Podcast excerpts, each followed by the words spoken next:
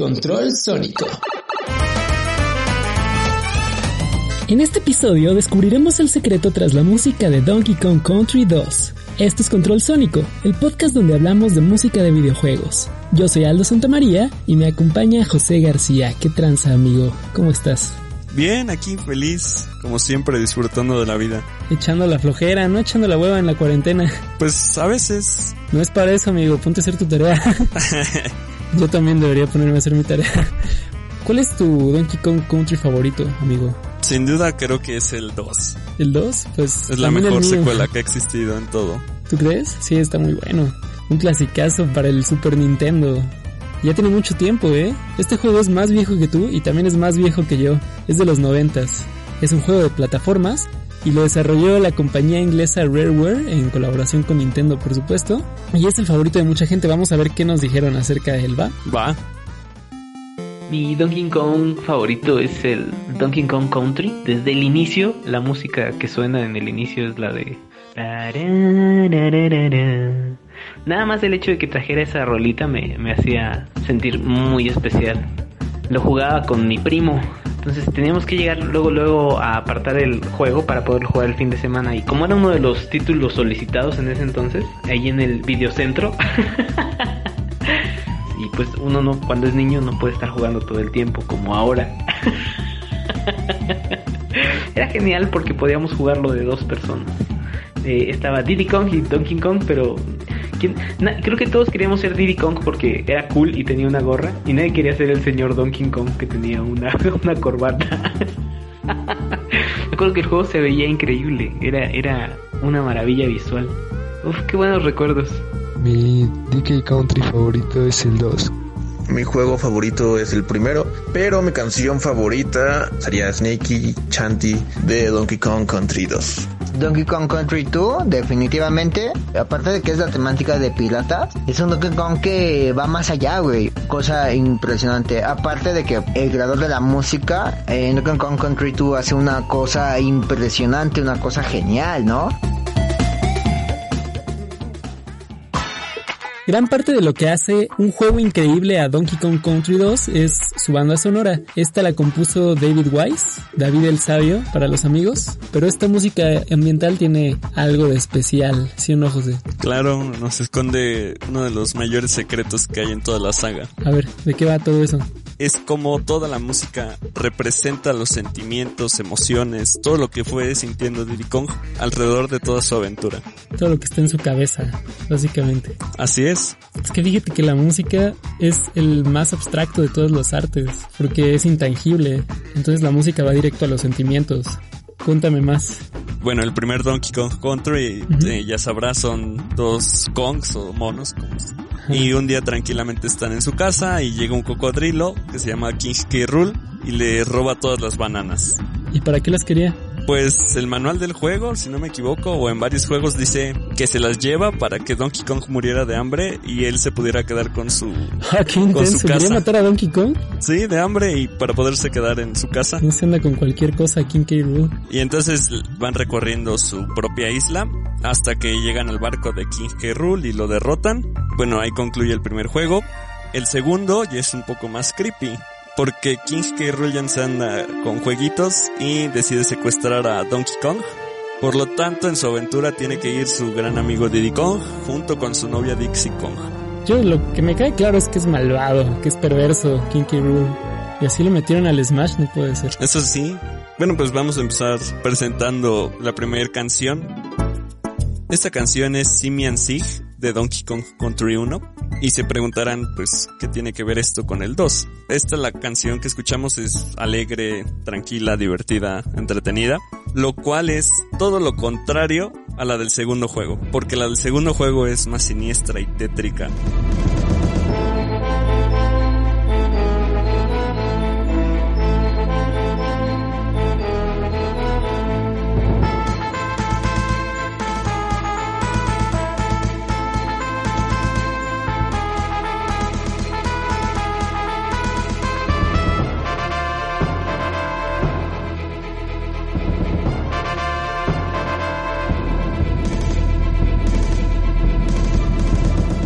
Aquí lo que suponemos es que Diddy Kong siente un ambiente muy diferente, ¿no crees? Por supuesto, ya no siente la seguridad de su propia isla y la seguridad de estar junto a su amigo Donkey Kong de toda la vida. ¿Cómo se llama esta segunda canción? Se llama Welcome to Crocodile Island, haciéndonos referencia Sí. a que fuimos a la isla del malvado. Sí, ya me dio miedo. Ya no quiero salir de mi casa nunca. Y así me protejo del coronavirus. Exactamente. Ya, suficientes chistes del coronavirus por el resto de toda la temporada. bueno, y ya va a empezar la acción. Yo ya quiero acción de piratas. Yo ya quiero música de barcos. Pues siguen dos de las primeras canciones que nos encontramos en los niveles, que son Clumps Romp y Jib Jig. Diddy Kong aquí todavía está alegre, tranquilo, porque pues es el comienzo de su aventura y todavía no sabe lo, lo que se le espera más adelante. Pero se avecina algo grande, sin duda.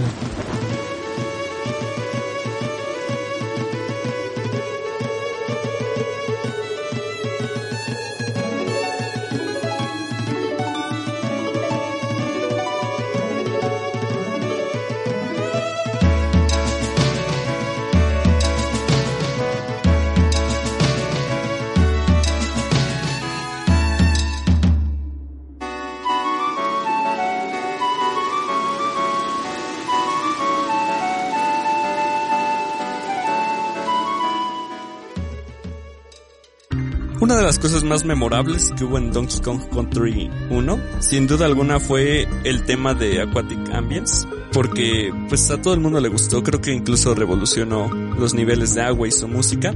Aquí podemos escuchar que es tranquila, dulce, es todo lo opuesto a lo que escuchamos en la secuela Donkey Kong Country 2 en los niveles de agua, ya que aquí se siente como un misterio. Y Diddy Kong lo que empieza a sentir es un poco de presión porque ya empieza a notar todo lo que va a tener que pasar en su aventura. Siente la depresión como yo. Así es. No, pues está denso.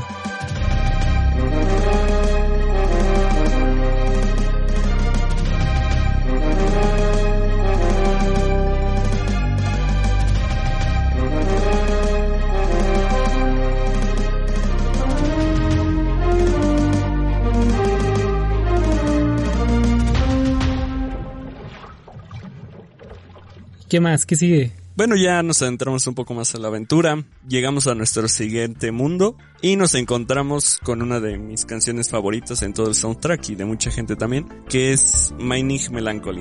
Es muy conmovedora. Aquí Diddy Kong, como dice la canción, es empieza a sentir un sentimiento de melancolía por varios factores como pueden ser pues que está lejos de su isla, que extraña a sus amigos, incluyendo pues al mismo Donkey Kong. En una parte de la canción la melodía se asemeja a un grito. Obviamente, pues no literalmente, pero pues representa uno. Podemos pensar pues que es Diddy Kong. Y ese grito se escucha que tiene un eco. Eso ya es como de terror, ¿no? Pensé que esto era un podcast de música, no de creepypastas.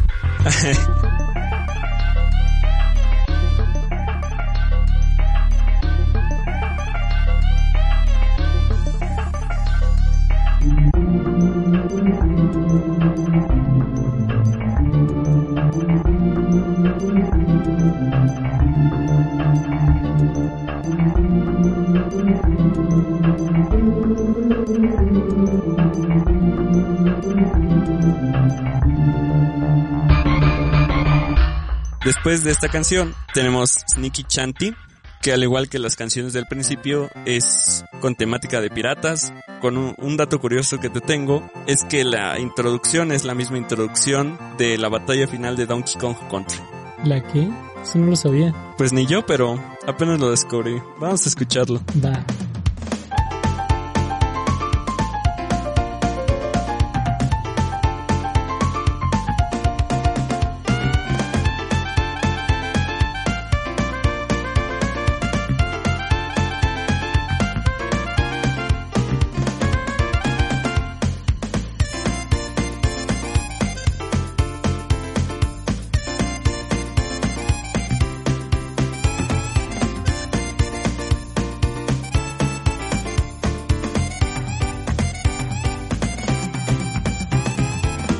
Qué, amigo? ¿Ya vamos a pasar a mi canción favorita o todavía no? Creo que ha llegado la hora.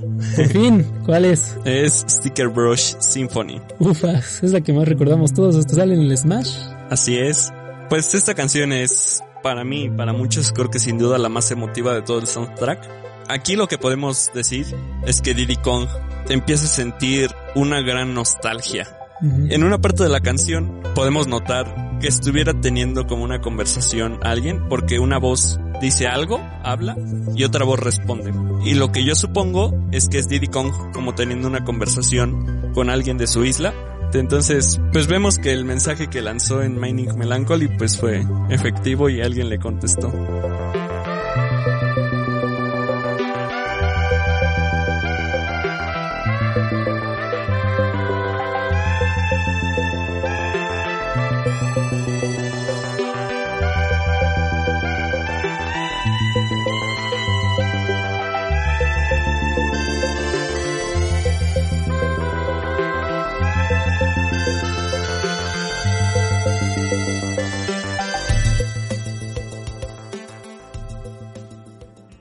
Creo que eso ya está insuperable, José, pero yo confío en que nos vas a regalar otras grandes canciones del, de la banda sonora de Donkey Kong Country 2. A ver qué más hay. Tenemos Disco Train. Es una canción que es para mí la más movida de todo el soundtrack, sin duda alguna como si estuviéramos en una discoteca, pero realmente nos encontramos en un parque de diversiones. Lo que uno puede suponer es que Diddy Kong ya pasó muchos malos momentos, le toca un momento de diversión, por lo menos en su aventura, pero no es así, porque nos van persiguiendo unos enemigos y si no fuera suficiente, en la música encontramos algo perturbador que parece ser gritos de niños. ¿Qué?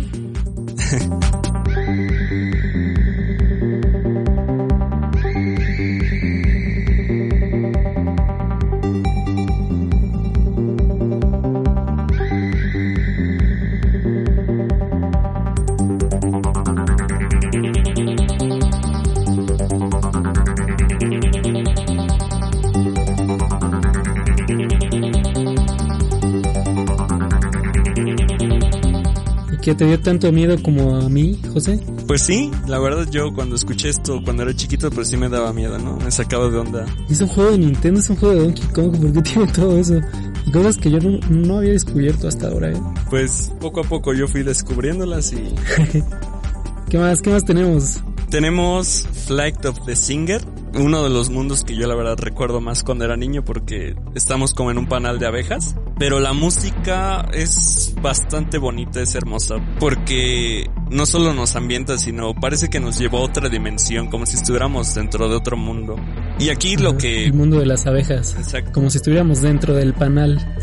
y aquí lo que le pasa a Diddy Kong es como si tuviera una especie de mal presagio porque no sabe si va a salir de esa colmena, si va a poder escapar, si, como si fuera incierto su futuro, ¿sabes? Ajá.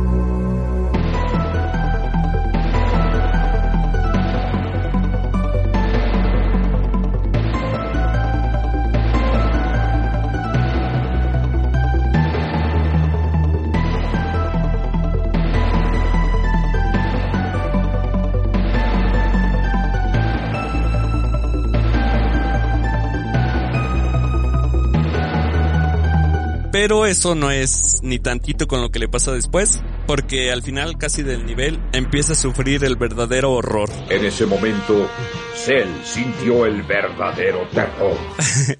ya que sale la abeja reina y empieza a sonar una música que se llama Ron Rambi Ron, tenemos que salir antes de que la abeja nos alcance.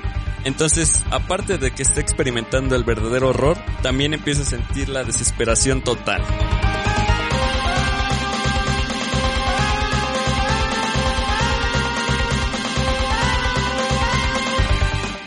Y como no, después de tanta desesperación y horror, pues viene una, una bien merecida calma con Forest Interlude. Sí, por favor.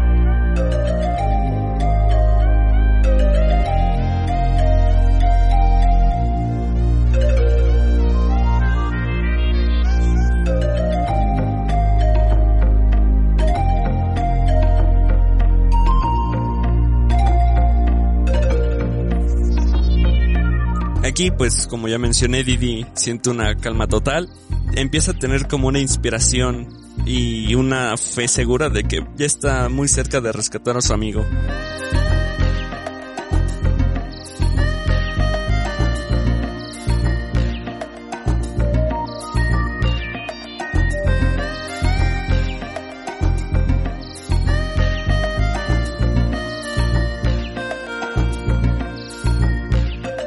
Ver, entonces después de tanta calma, yo creo que ya no va a haber nada aterrador en todo este juego. Y me voy a dormir tranquilo, ¿sí o no? Pues estás en lo incorrecto, ya que tal vez pasa algo más aterrador que lo anterior. Sigue Haunted Chase, están en un minecart, en una vagoneta. ¿En un Minecraft? casi, casi. Nos encontramos un fantasma que nos va persiguiendo durante todo el nivel. Y a diferencia de la primera vez que sintieron pánico, pues la abeja los persiguió nada más al final. Pero este fantasma fue desde el inicio, entonces debió de haber sido todavía peor ese sentimiento que tuvo. Y que los sentimientos de Diddy Kong al final son los nuestros, porque nosotros somos quienes lo controlamos y quienes estamos jugando. Cuánta maldad.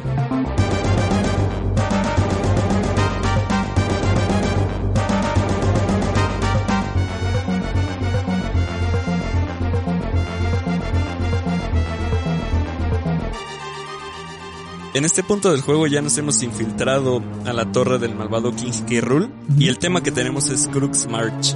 Esto, como dice el nombre, es una marcha que hay que mencionar que Crook es un personaje que va apareciendo en varios niveles que te lanza un garfio. Entonces el hecho de que sea Crooks quiere decir que son varios como si todo el ejército de malvados nos estuviera esperando.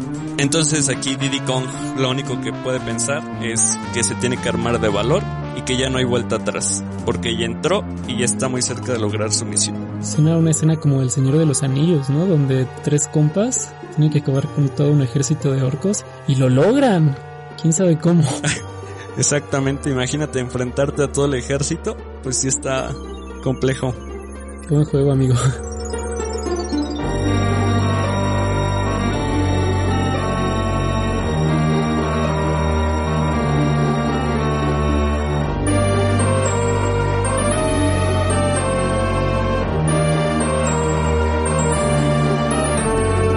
Y después de soportar la nieve, de soportar los vientos despiadados, de soportar infernales desiertos, de escalar hasta el último maldito cuarto de la maldita torre más alta, ¿qué encontramos? ¿A Donkey Kong? Pues lo estuvo por un momento. ¿Y luego? Porque en el momento en el que entran a ese cuarto, lo ven amarrado y suena la música de Stronghold Showdown. Bueno, esto representa que Diddy Kong sintió una alegría profunda, una emoción total de que ya había encontrado y pensó que ya había rescatado a su amigo. Pero, oh sorpresa, todo esto fue un engaño por parte de King K. Rool. Todo fue un sueño. Exactamente, porque se vuelve a llevar a nuestro amigo Donkey Kong a su nave voladora. Entonces, aquí Diddy Kong, aparte de miedo, confusión, espanto, se siente más que nada impotente porque tuvo a su amigo ahí en su cara prácticamente y no lo pudo rescatar en ese momento. Está denso. Imagínate vivir con eso toda tu vida. Sí, ha de ser muy fuerte. Pero había que resolverlo, ¿no? Sí. Después Diddy Kong terminaba suicidándose, yo creo. Después de todo lo que nos has contado, la única forma de que no lo hiciera pues, sería rescatar a Donkey Kong. Exactamente. Y bueno, lo que acabamos de escuchar fue The Flying Croc. Pero después de todo esto, Diddy Kong logra llegar a la nave de King K. Rool para finalmente llegar a la batalla final. Aquí tenemos uno de los grandiosos temas que es Crocodile Cacophony. Obviamente ha de sentir un poco de miedo, pero pues también se arma de valor y, le llega algo de adrenalina porque sabe que es la prueba final, que toda su aventura culminaba en ese momento. Y pues lo tenía que lograr sí o sí. Que se vea. ¿Crees que lo logre? No, yo sí confío en Diddy Kong. Yo sé que puede acabar con el malvado King K. Rool y que puede rescatar a Donkey Kong y tener muchos plátanos y vivir sin depresión. pues si no lo mata a K. Rool, lo mata la depresión.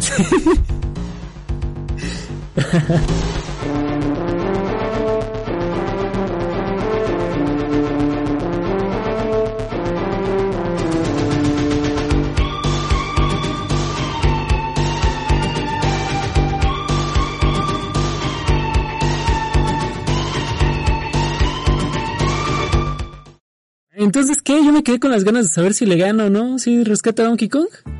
Pues sí, al final lo terminó rescatando, terminó otra vez venciendo a King K. Rool. Y pues ya después de eso regresamos a nuestra querida isla con Cranky Kong y nos termina regañando, no sé por qué, siempre nos regaña. Acabamos de salir de la depresión y lo primero que hace es regañarnos, ¿qué le pasa?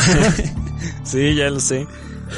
y finalizamos pues como en cualquier juego con nuestros queridos créditos. Que bueno, esta música nos representa ya así como que lo logramos, que Diddy Kong ya está tranquilo, que salvó a su Sí. amigo, que salvó... Sí, es muy alegre. Sí, exactamente. Y pues muchísimas gracias, José, por darnos ese recorrido a través de la mente de Diddy Kong. ¿Y se nos escapó algo? ¿Algo que quieras agregar? Sí, me Ajá. gustaría agregar algo más. Para mí la música de David Wise llega a ser tan profunda que traspasa nuestra pantalla para meterse en nuestra persona y empieza a representar nuestros sentimientos y emociones y pues no solo los de Diddy Kong. Hermoso, hermoso amigo. Curaste mi ansiedad. tu depresión. Muchísimas gracias, José. Me la pasé muy bien. Yo soy Aldo Santamaría Yo soy José García. y estamos en Facebook Control Sónico.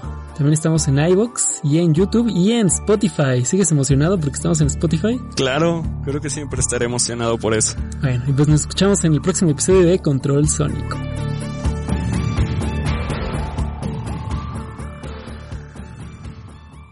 Control Sónico.